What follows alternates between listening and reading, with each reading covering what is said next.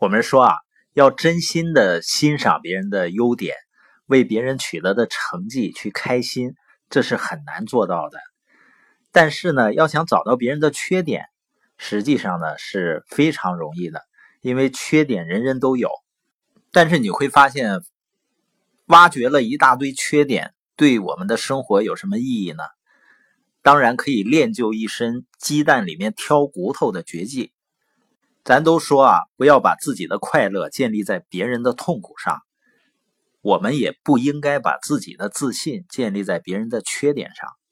有一天啊，一个书友呢在群里面啊发表了一通言论，当然我实际上还真的很感谢他，他提的一些建议呢对我真的成长有帮助的。他的建议是有价值的，当然最后呢他又来了一通这个贬低。实际上，我倒不怨他说贬低我，我肯定是有很多不足嘛。但是我回复他，感谢他的同时呢，我也告诉他，虽然我有很多缺点和不足，但能够获得自由这一点应该是可取的吧。我们要能够看到别人的优势、优点，别人的好和不好呢，其实没有办法给我们生活带来什么改变。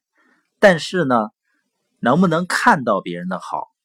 进而呢，学到别人的好处，就很有可能直接影响到我们的生活了。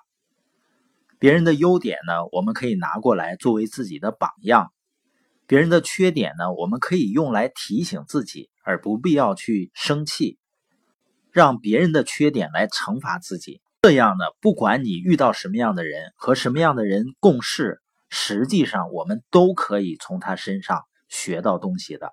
等什么时候你会发现，你能够从那些你不喜欢的人的身上学到很多东西，你就会发现呢，真的是这个世界上很多的人都可以成为我们的老师。那更多的是呢，有的时候我们讨厌别人的缺点啊，也是我们讨厌自己的地方。但是呢，我们会假装呢自己不知道。比如那些讨厌别人自以为是的人呢。那他自己自以为是的程度会相对比较大一些，而当你能够开始包容别人的时候呢，其实也学会了如何包容自己。只有在这种情况，我们才可能成长为更好的自己。另外呢，我们的关注点也影响我们和别人的关系。你会发现呢，你为什么有的时候会喜欢一个人呢？更多的原因可能是因为那个人他。也喜欢你，而你讨厌别人的时候呢，别人的第六感觉也能感觉到。所以说呢，人际关系是关于相互吸引或者是相互排斥的。那有的女孩子说呢，她看到啊一些漂亮的、更漂亮的一些女生呢，心里呢总会有抵触，觉得呢那么漂亮是花瓶，不是个摆设，总觉得呢她们不会有什么学识。事实是什么呢？他也没有接触过。换句话说呢，即使是你和对方接触了，然后发现对方确实没什么学识，那也不要否定他长得好看这一点。因为一旦这种心态养成习惯了以后，会怎么呢？看到长得好看的女生就想，长得好看又怎么样呢？反正也没有学识。然后看到一个男生呢，男士身材非常好。心想肌肉发达又怎么样呢？反正头脑简单。看到有钱人呢，就想有钱又怎么样呢？有钱也买不到爱情。实际上这些都是两回事儿的。那有钱确实买不到感情，但是你没钱就能买到吗？一旦这种心态成为习惯了呢，即使发现对方并不是像自己想的那样，也不会就此罢手，会一直找下去，直到发现对方确实有一些不足。有很多缺点才会心满意足。